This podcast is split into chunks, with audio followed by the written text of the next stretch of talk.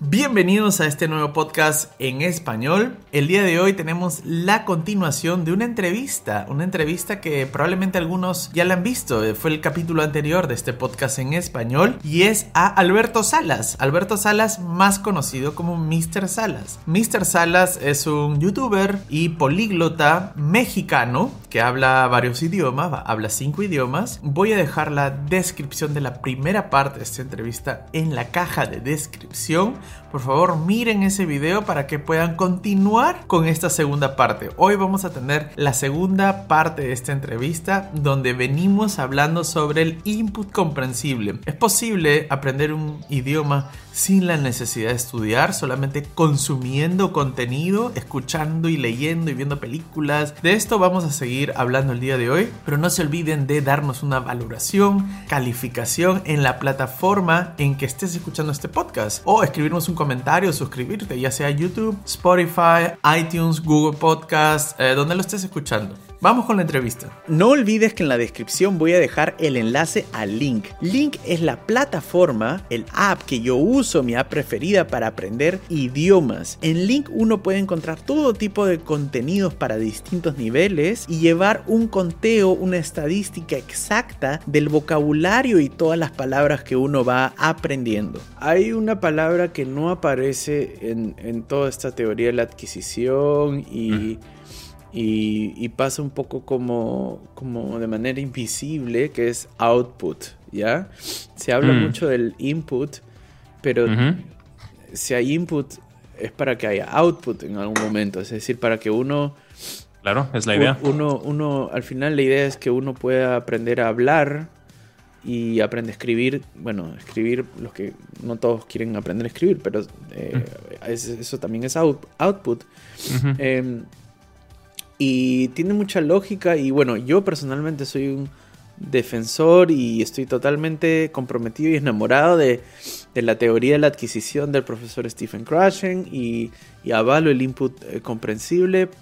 Yo eh, siempre digo en mis videos que lo que a mí me hizo avanzar en el alemán cuando estaba totalmente estancado, habiendo ido muchas horas de clases y no podía hablar ni entender, fue input comprensible. y, también siempre digo que prefiero poner mis esfuerzos en comprender que en aprender a hablar, porque mientras más entiendo, más puedo, no sé, como que el hablar llega después, ¿no? Eh, eh, al final, si entiendo, voy a poder imitarlo, voy a poder repetirlo, voy a poder... Eh, pero si no entiendo nada, no tengo de dónde sacar mi, mi, vocabulario, mi, mi, producción oral. Pero, em, bueno, cerrando esto, em, es cierto que no se habla mucho del output. Em, ¿cómo, ves eso tú? Eh, muchos, muchos, este, muchas personas hablan del input, del input, del input. y, y, y, bueno, no necesariamente todos los que hablan del input hablan eh, un alemán o pero hablan, hablan idiomas de manera extraordinaria, ¿no? A veces siento que hay mucha gente que habla sobre input y están tan concentrados en aprender eh, a, comprender y aprender a, leer eh, que como que le restan importancia al, al hablar. ¿Tú sí crees que eso llega solo o, o hay que hacer ejercicios o hay que poner, ponerle tiempo al, hablar, es necesario tener horas de práctica o no es necesario, solito uno empieza a hablar como por arte de magia, ¿cómo, ¿cómo lo ves tú? Ok, por arte de magia no, eso sí hay que... sé, que es una, es una, es, un modo figurado de, decirlo, ¿no? Pero hay que tener cuidado porque luego hay gente que dice, ah, entonces por magia voy a hablar, ¿no? Mm. De verdad, de verdad se lo toman como, por eso dejé de decirlo, porque antes yo decía, el input es como magia y luego la gente dice, ah, perfecto, entonces no tengo que hacer nada, ¿no? No, mira, para el output, mm. este, para, para empezar, eh, y hay muchos defensores del input comprensible y entre ellos yo, sí soy defensor, pero para aprender a hablar, tienes que hablar. Mm. Sí o sí. O sea, para aprender a hablar tienes que hablar. No puedes nada más estar escuchando todo el tiempo y pretender que vas a poder hablar. Ahora, así es como aprendes a hablar con el puro input. Sí. Y, y, luego cuando digo estas dos ideas me dicen, a ver, entonces estás, te, estás a ti, te estás como contradiciendo a ti mismo, ¿no? No, mira, ahí te va. El problema es que al menos en Latinoamérica, no sé cómo sea en España, la verdad, desconozco mucho de España, pero en Latinoamérica el, la idea es, y te puedes verlo todos los eslogans de las, de las películas, ¿eh? de las escuelas de inglés, habla inglés desde el primer día, mm. ¿no? Habla inglés en 30 días, en 15 días. Bueno, este, eso no es nada increíble, ¿eh? O sea, tú y yo podemos tener ahorita una clase de japonés, a lo mejor no sabes nada de japonés, Martín, no sé, y te hago hablar en dos minutos. Mm. ¿Por qué? Porque te voy a hacer una frase hecha y me la vas a repetir y ya. Repítela y ya está, claro. eso, no sirve, de nada. O sea, si, si, si, están haciendo eso para hablar, dejen de perder su tiempo porque eso no sirve de nada. Estás leyendo, no estás hablando. Mm. Eso es importante. O sea, a lo mejor, a lo mejor incluso, aunque lo leas con una de una manera perfecta, eso no es hablar. Hablar viene de ti mismo, de tus mm. ideas. Eso es hablar. Sí. Ahora, es por eso que yo no recomiendo hablar desde el primer día para nada. es, es, este, es perder el tiempo realmente. O sea, mejor concéntrate en poder entender. Y sí, sí es cierto que eventualmente vas a poder hablar tú solo con el puro input. Mm. Sí es cierto, pero obviamente para sonar bien, para tener una buena dicción, una buena pronunciación, sí tenemos que estar hablando mm. el idioma. Y aquí viene, el, aquí viene el problema, ¿no? A pesar de que tenemos todo el input, porque, porque mira, al final hablar, porque mucha gente me dice, oye, llevo ya seis meses con el input y entiendo súper bien, pero no puedo hablar. Mm. Y siempre tengo que repetirme a mí mismo, es normal, no vas a poder hablar un idioma en seis meses, ¿no? Mm. Y siempre les recuerdo, ¿cuánto tiempo te tomó hablar español? Mm. Hablarlo, porque entenderlo fue pues, que un año a lo mejor, un año y medio cuando eras pequeño, entenderlo de una manera decente, ¿no? Eh, y, este, y pero para hablarlo te tomaste un par de años. Mm. Ahora, eso también tiene que ver con el mito de la plasticidad del cerebro de los niños, ¿no? Que los niños aprenden más, más fácil un idioma. Entonces, o sea, que los niños son como esponjitas y eso, sí, claro, pero el poder de adquirir un idioma jamás merma, a menos que tengas algún problema real, mm. no sé, ya de cognición, ¿no? A, tus 80 años, bah, no es lo mismo, estoy de acuerdo. Pero no merma. De hecho, entre más grande eres, más fácil es, porque pues eres más consciente de cómo, de cómo lo estás adquiriendo. Mm. Tienes la metodología, por ejemplo, de niño, ni siquiera sabías que era el input, ¿no? Y ahorita lo puedes aplicar, o sea, es más fácil. ¿Crees que un niño, Martín, puede aprender portugués, aún sabiendo español, en cuatro meses? Sí, hasta antes, claro. o sea, este, vaya, mi, mi, mi, mi, punto es que los, los niños uh, utilizan, eh, pues es que por naturaleza así funciona el adquirir un idioma. Lo recibes, lo recibes, lo recibes y eventualmente lo hablas. Y los niños lo intentan hablar, ¿no? Sí. Ah, pero no, están leyendo, no saben leer, lo intentan hablar de sí mismos. Y sí, sí, yo lo veo en mi, lo veo clarito ahorita en mi hija, ¿no? Ella, bueno, aprende alemán y español al mismo tiempo. Y ella lo que hace es repite, nada más. O sea, y es muy interesante porque ella repite como un loro, o sea, tal cual copy-paste, o sea, ella escucha, repite, y cuando se da cuenta que esa frase funciona para lo que ella quiere, como que ya queda en su cabeza que para eso se usa esta frase, ¿no? Entonces, dice cosas como, por ejemplo, eh, eh, papá, eh, vaya, vaya, o no, no, como, y e, e, ella quiere decir en ese momento, ándate. Pero ella escuchó en un momento, vaya. Y, ella entiende como el concepto, pero si yo le corrijo y le digo, Philly, se dice, papá, ándate. Ah, entonces ahí, ahí lo corrige, ¿no? Pero ella no empieza con la frase correcta, ella siempre empieza con la frase mal puesta y en el camino la, la pule, ¿no? Pero su, su estrategia es escucha, repite, ve que funciona y si no funciona, lo corrige hasta que queda.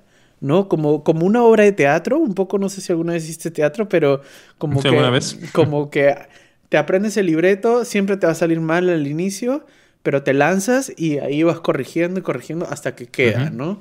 Eh, es un poco así, ¿no? Pero es interesante porque escucha y repite nomás. Es, es eso, ¿no? Es, es, es, eso. Ahora, eso es.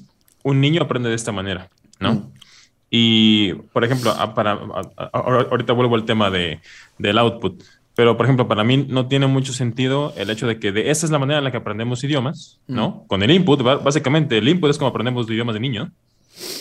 Jamás, estoy seguro, Martín, que jamás te has sentado a, decirle a tu hija la, diferencia entre el caso dativo, ah, genitivo, acusativo. Claro, claro, o sea, o sea en, alemán, ¿no? sí, sí, sí. Y, en, español, en español nunca se va a enterar que es el, subjuntivo, ¿no? O sea, vaya. Claro, sí. O sea, eh, así es como aprendemos. Entonces, para mí no tiene sentido querer aprender ya de grandes mm.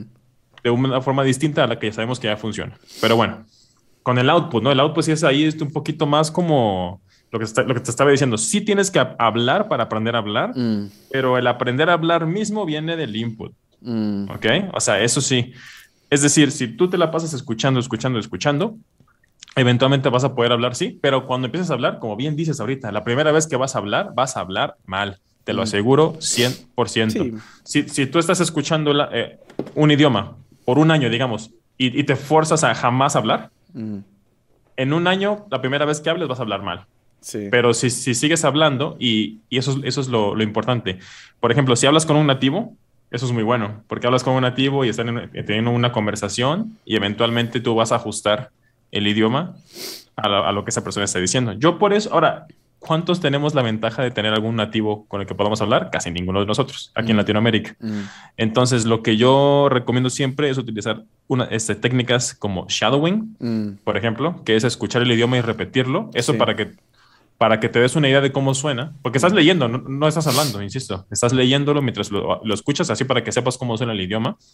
Y eventualmente, porque obviamente entre más recibas el input, vas a tener más piezas de Lego, digamos, ¿no? Eventualmente vas a poder hablar y armar tú tus propias este, oraciones.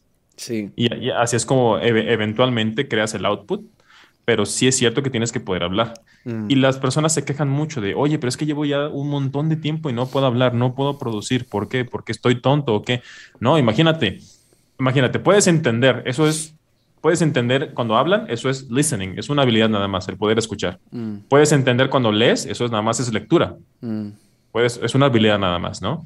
Puedes, este, a lo mejor, em, escribir, a lo mejor que cuesta más trabajo, ¿no? Porque ya es producir, pero tienes tiempo como que, a ver, busco, escribo, ¿será que está bien? Tienes tiempo de escribir, ¿no? Como en un chat, por ejemplo. Pero el hablar involucra todas las demás habilidades al mismo tiempo. Mm. Tienes que saber escuchar, hablar y escribir, porque luego la gente dice escribir, ¿qué tiene que ver? Pues escribes con las palabras, ¿no? Entonces, esa es la dificultad, que como estás usando tres al mismo tiempo, es mm. más complicado. Esto que explicas es muy cierto, ¿no? Em, hablar es muy estresante. hablar... Quizás para algunos no, y si puedes empezar a hablar desde el primer día, pues nunca va a ser algo malo, ¿no? Intentar hacerlo, ¿no? Pero eh, eh, no necesariamente tienes que hablar desde el primer día. Eh, lo que sí hay que hacer es lo que tú dices, que es escuchar desde el primer día y recibir input desde el primer día, porque es solamente a través del input que llega el output, ¿no? O temprano o tarde, pero solamente a través del input. Eso es muy importante. Ahora, eh, tú hablaste en un momento sobre la plasticidad del cerebro. Yo estoy totalmente de acuerdo contigo.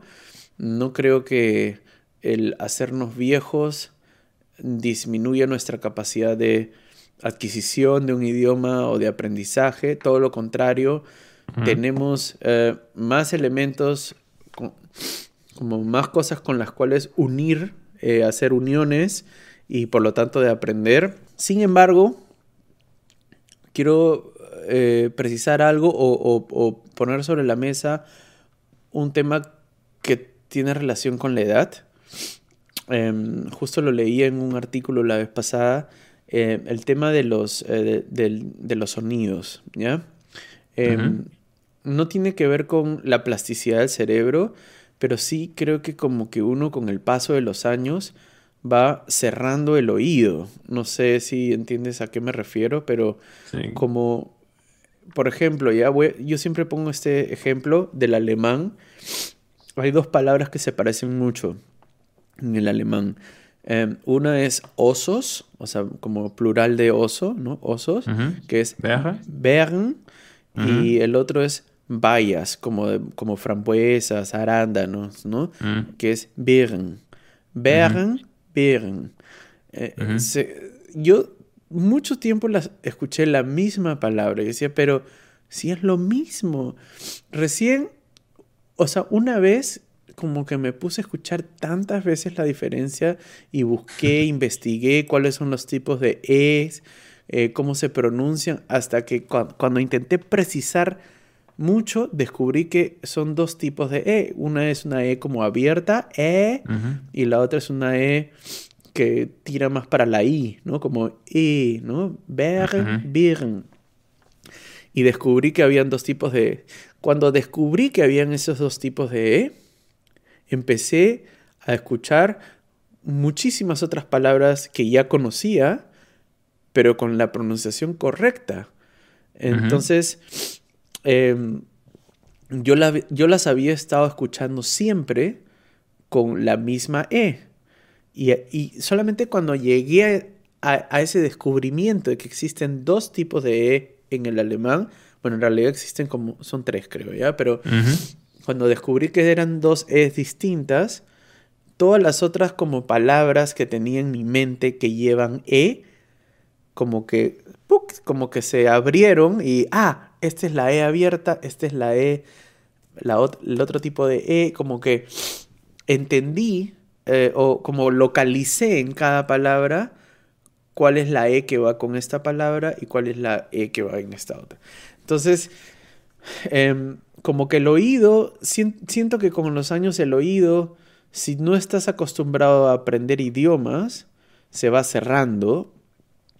Entonces es más difícil aprender idiomas en realidad porque no estás escuchando, como que uno no escucha, ¿no? Em, e, es, el ejemplo de, con el inglés también. Tiene, hay, la A se escribe como una A, pero hay cuatro tipos de A. A de...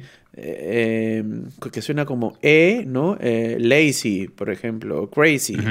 La A que suena como O, como audience o awesome.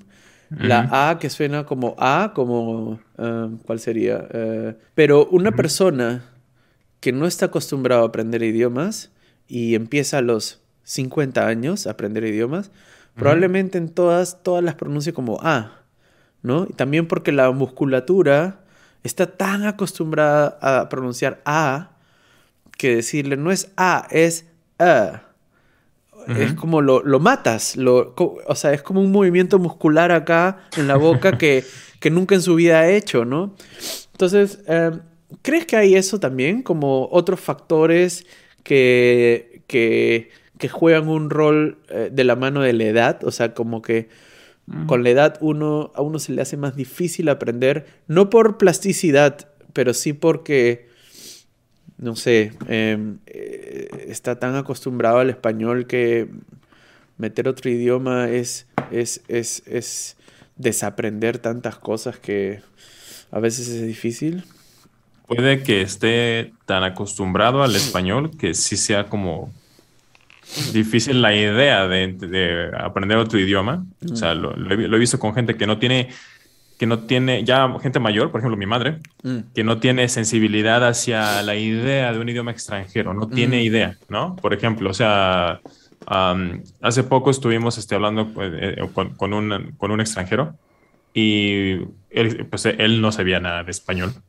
Entonces, este, pues ahí estaba hablando con mi madre y mi madre, en su afán por hacerlo entender mejor, simplemente decía, haz de cuenta, le decía, ¿quieres comer en la calle? o algo así. Sí. Y entonces mi madre empezaba, cuando, cuando, cuando, no entendía, ya sabes, ¿no? La cara de, mm, no sé qué está diciendo señora, ¿no? Eh, entonces como que mi madre repetía, pero era muy chistoso porque repetía la única palabra que él a lo mejor sí entendía, que era quieres, y le decía, ¿quieres comer en la calle? O sea, como que eso, no ayuda, eso no ayuda en nada, ¿no? Claro, claro. Entonces, a lo mejor no tienen esta sensibilidad hacia lo que significa, o obviamente habría que haber enfatizado otra palabra, no la palabra quieres. Pero, sinceramente, te soy sincero, este, creo que son excusas que nos decimos a nosotros mismos, la mm, verdad. Mm. O sea, de que no, es que ya, ya, ya tengo 50, ya tengo 60, ¿qué voy a estar aprendiendo inglés yo? No, no, Yo, digo, yo, yo, no digo que no se pueda, al contrario, yo intento decirle a todo el mundo que sí se puede. Solamente que sí me parece recurrente el encontrar gente que es menor que uno que aprende los idiomas más rápidos. Y yo también aprendo los idiomas más rápidos que la gente que es mayor que yo, ¿no? Y, así, ¿no? Como que hay un tema de edad ahí que, que está por ahí eh, más o menos presente. Y no creo que sea por plasticidad del cerebro.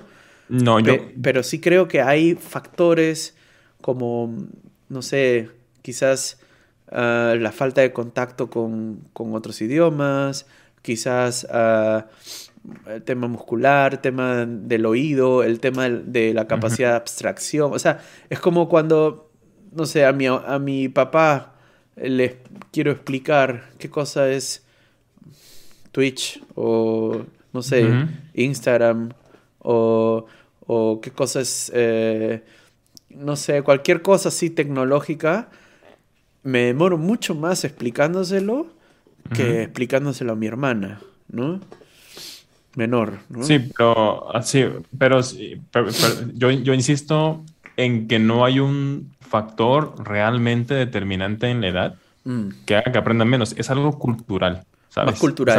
Es algo, cultural. O sea, mm. definitivamente yo creo que sí, porque o sea, hay gente que dice, por ejemplo, ¿cuántas personas de 60, 70 años eh, ves como haciendo el ridículo en la calle, no? Por ejemplo, no, o sea, ya es como, no, ya tengo 60, soy tengo que ser más solemne, no puedo gritar en la calle a la gente o algo así, mm. ¿no? Lo mismo para los idiomas, siento que es más un tema que va por ahí. O sea, es como Mira, te, te, lo digo, si yo tomo a un señor de 70 años que nunca aprendió inglés en su vida y le digo, vamos a aprender inglés como en año y medio, dos años aproximadamente, usando el input comprensible dos horas al día, el señor aprendería inglés sí o sí. Mm. Fin. O sea, no, no es una cuestión, en mi opinión, mm. de como, ah, es que tengo el oído más, este, obviamente si no escuchas muy bien, el listening no va a ser de lo mejor, ¿no? Claro. Sí, sí, sí, pero, pero, pero, veamos, no, vamos, no es, es más, ahí tenemos a Steve Kaufman. No vayamos muy lejos, ¿no? Sí. o sea, entonces, este, y como que el, el hecho de, decir eso, siento, insisto, que es una manera de... Excusarte. De, de excusarte, de justificarte, el no, es que no, no, no voy a aprender porque ya estoy grande y bla, bla, bla. Y pues toma en cuenta, o sea, los, los, este, los jóvenes están más abiertos a ideas pues distintas. Entonces, si les dices, puedes aprender inglés sin gramática, hasta se sienten rebeldes haciéndolo, ¿no? Obviamente, lo claro, sí. exactamente. Entonces lo van a hacer más, o sea, se van a lanzar más. A diferencia de alguien que es un poquito más conservador, que, que sabe, entre comillas, ¿no? Que se aprende inglés en la escuela con clases, con un libro, y que de repente le digas, no, se aprende viendo Netflix. Y te dicen, ¿qué va a hacer? ¿no? Básicamente. O sea, eso, e, esa, esa, respuesta me la he escuchado mucho de mis colegas, que son profesores de inglés, Martín. Y también hay un último punto ya para irnos, que recuerdo que lo menciona eh, Stephen Crashing en sus conferencias, eh, que el input tiene que ser no solamente comprensible, sino como compelling input. ¿no? Exactamente. Como, no sé cuál es la traducción literal, pero... Eh, un input interesante, o sea, que... Que se, que se disfrute. Que, que, lo disfrutes, o sea, ni siquiera... O sea, tan interesante, tan disfrutable que por un momento te olvides que estás viendo algo en otro idioma, ¿no? Exactamente, sí. Eh, como si te gusta cocinar, pues a lo mejor empiezas a ver los tutoriales en el idioma que estás aprendiendo, pero eh, en vez de en español. O, o, en mi caso, ¿no? No sé, yo no me...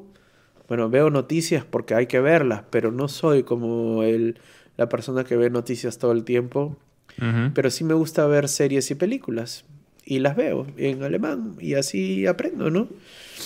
Em, y es algo que me gusta. Y hay gente que no le gusta. Hay gente que le gusta ver todo el día deportes. Y pues verá deportes, no sé, pero va por ahí, creo, ¿no? Sí, exacto. O sea, si aún, por ejemplo, ya ves a los, los que se la pasan jugando Fortnite, ¿no? Todo el día. Mm. Si, si jugaran Fortnite en inglés en un servidor de Estados Unidos, de Canadá o algo así, aprenderían inglés porque se la pasan ahí como 7, 6 horas al día, ¿no? Por ejemplo. O sea, aprenderían inglés de alguna manera porque se están comunicando, están leyendo lo que dice el juego, etc. Sí. Eh, y, luego la gente dice, no, pero es que en Fortnite son puros, es puro vocabulario de armas y así y no sé qué. Sí. Y cuando escucho eso, me doy cuenta de, ah, se ve que nunca has jugado Fortnite. o, sea, o se ve que nunca has jugado un videojuego porque vocabulario como eh, moverte, correr, brincar, saltar, aquí, allá, eso. O sea, todo eso es súper útil en todo momento. Y todo suma, ¿no? Al final todo suma. Exactamente, exactamente. Y, también, bueno, no tienes que aprender el vocabulario. O sea, no hay alguien que te diga. El otro día hablaba con un primo mío que es médico acá. Y mi papá, así como en su manera de molestar y de generar conversación, preguntaba, pero ¿quién de ustedes dos sabe hablar mejor alemán? ¿No? Nos preguntaba a los dos. Él vive en otra ciudad. Y él decía, no lo sé, lo único que yo sé es que yo tengo más vocabulario médico que Martín. Y yo le dije, bueno, yo tengo más vocabulario de niños. Y le, le hice un pequeño test. ¿Cómo se dice? ¿O qué cosa es Wickeltisch? me miró así como no tengo ni idea, ¿no? Pero sin, em, es la mesa donde cambian pañales a los niños, ¿no? Que tiene un nombre, hay un nombre en alemán para eso, ¿no? Ajá, sabía Tisch, pero el Wickel no, no me, Wickel, es, Wickel es el verbo que se usa para cambiar pañales. No tienes que saberlo, pero es ah. un término que yo lo sé porque, no sé, soy papá, pues, y, sí, claro. lo escucho, ¿no? Y lo escucho en otras mamás y en mi esposa y Wickeltisch. Y claro, mi primo no tiene hijos, no tendría por qué saberlo. Entonces, claro. No, hay un vocabulario que, un, que uno te diga, esto es lo que tienes que aprender, ¿no? Cada uno aprende lo que le interesa, ¿no? Y sabes qué, y ese es el problema. Mm. Claro que hay uno de esos, y, y, ese es el problema, el que haya. ¿Y sabes quién lo pone? El marco común europeo. El marco común europeo te dice, mm. si eres nivel B2, tienes que saber esto y esto y esto. ¿Quién mm. dice? Claro que no. Claro que no. Ajá, o sea, pues. yo, yo, yo estoy muy en contra del marco común europeo por eso mismo. Aparte que se basa casi enteramente en gramática, el marco común europeo. Uf, sí. O sea, en habilidades que puedes hacer mediante la gramática. Y pues no, hay gente, por ejemplo, hay gente que conozco que me puede dar lecciones a mí de adquisición del idioma que, que, tiene una, una pronunciación en términos del marco común europeo de A2, de 1 por ejemplo, pero que son eruditos en su... Sí, sí, sí, eh, en, mi, en mis clases de alemán también había gente que, que había aprobado el examen C1, pero no, no eran capaces de ir al supermercado a comprar, ¿no? Porque lo único que hicieron es ir a la escuela y prepararse para ese examen y... y sí, eso estos exámenes son el fraude más grande del mundo de los idiomas del mundo. O sea, este, es, de verdad. Y lo digo como alguien que examina personas para el examen de Cambridge de mm. inglés, por cierto. O sea, me doy cuenta mm. que los alumnos llegan con respuestas pregrabadas. Es más, Martín, cuando yo preparo gente para esos exámenes, les digo, mira, di esto en la parte del speaking. Sí. Y di esto y esto y esto y pum, todos sacan la calificación que quieren. Ah, aunque no sepan mucho inglés. Es que es así, es así, es, un negocio al final, ¿no? Necesitan ese examen y ese examen tiene que ser pasable y medible, porque si no, como las empresas contratan, o sea, todo está amarrado, ¿no? Pero al final no quiere decir nada. Yo conozco gente con ese certificado que no hablan nada y gente que no aprobaron y hablan muchísimo, ¿no? Exactamente. sí. sí. Buenísimo. Oye, muchas gracias. No sé eh, si puedes contar en dónde la gente te puede encontrar y, qué estás haciendo en, tus canales, en internet, de qué estás hablando. Sí, gracias. Pues justamente hablo de estos temas en mi canal de YouTube, eh, Mr. Salas. Ahí me pueden buscar. Hablo de adquisición de, los idiomas, de mitos, verdades, etcétera, que hay alrededor de todo esto. Y también, pues, comparto mi método, que básicamente es el input comprensible, pero desglosado un poquito más mm. para las personas, este, eh, especialmente hispanohablantes, ¿verdad? En mi libro, de cero a políglota, se llama. Está disponible en Amazon, en todas las páginas de Amazon. Había, había así por haber. Entonces ahí tengo un libro donde hablo justamente de esto.